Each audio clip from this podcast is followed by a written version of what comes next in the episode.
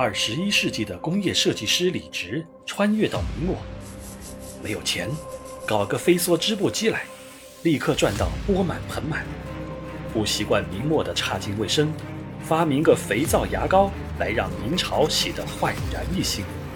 农民起义，万世人命贱如狗，水泥混凝土的冷堡，保护您的生命安全。满清南下，生灵涂炭。在我的来福枪面前，哪个敢说一个不字？